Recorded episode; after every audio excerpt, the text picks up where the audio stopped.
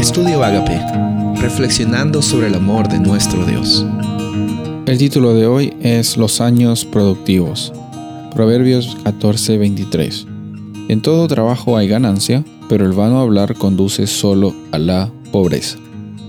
Como hemos visto el día anterior, el trabajo nos da la oportunidad de desarrollar nuestros talentos, de que el nombre de Dios sea glorificado, porque nuestra experiencia de adoración a Dios no solo ocurre cuando estamos en una congregación, cuando estamos en una iglesia, nuestra experiencia de adorar a Dios es en cada momento, nuestra vida llega a ser en todo momento una vida de adoración a Dios cuando ponemos nuestros talentos en, un buen uso.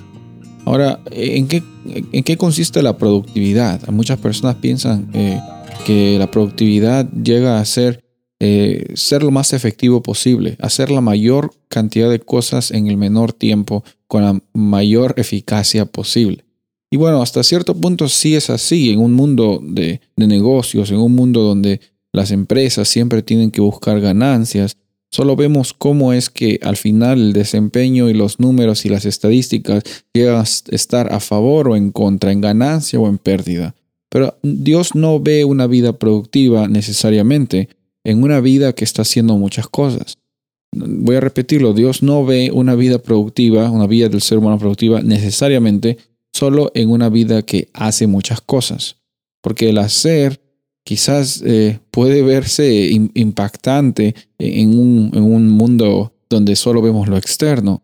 Pero la realidad es que Dios conociendo nuestros corazones, la intención por la que hacemos y cómo es que trabajamos nuestro día a día, él sabe realmente cuál es la experiencia que estamos viviendo.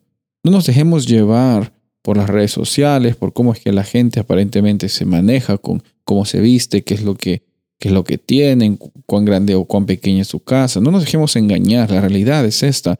Dios mide nuestro corazón no por la cantidad de cosas que hacemos, sino porque en realidad Él ya nos llamó como hijos, como hijas de Él, y por esa realidad es que nosotros tenemos el privilegio, la oportunidad de ser bendecidos y ser bendición.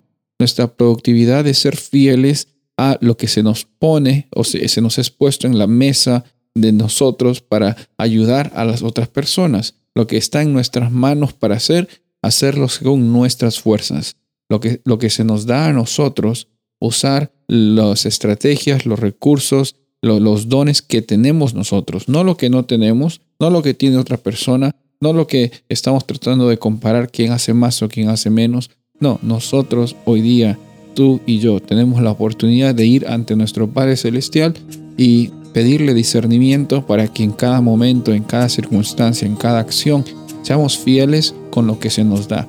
Y, la fidelidad que, que, que damos a Dios es un trabajo del Espíritu Santo. Estamos agradecidos porque hoy día el Espíritu Santo nos da la oportunidad de en cada momento confiar en Dios y ser productivos según los ojos de Dios.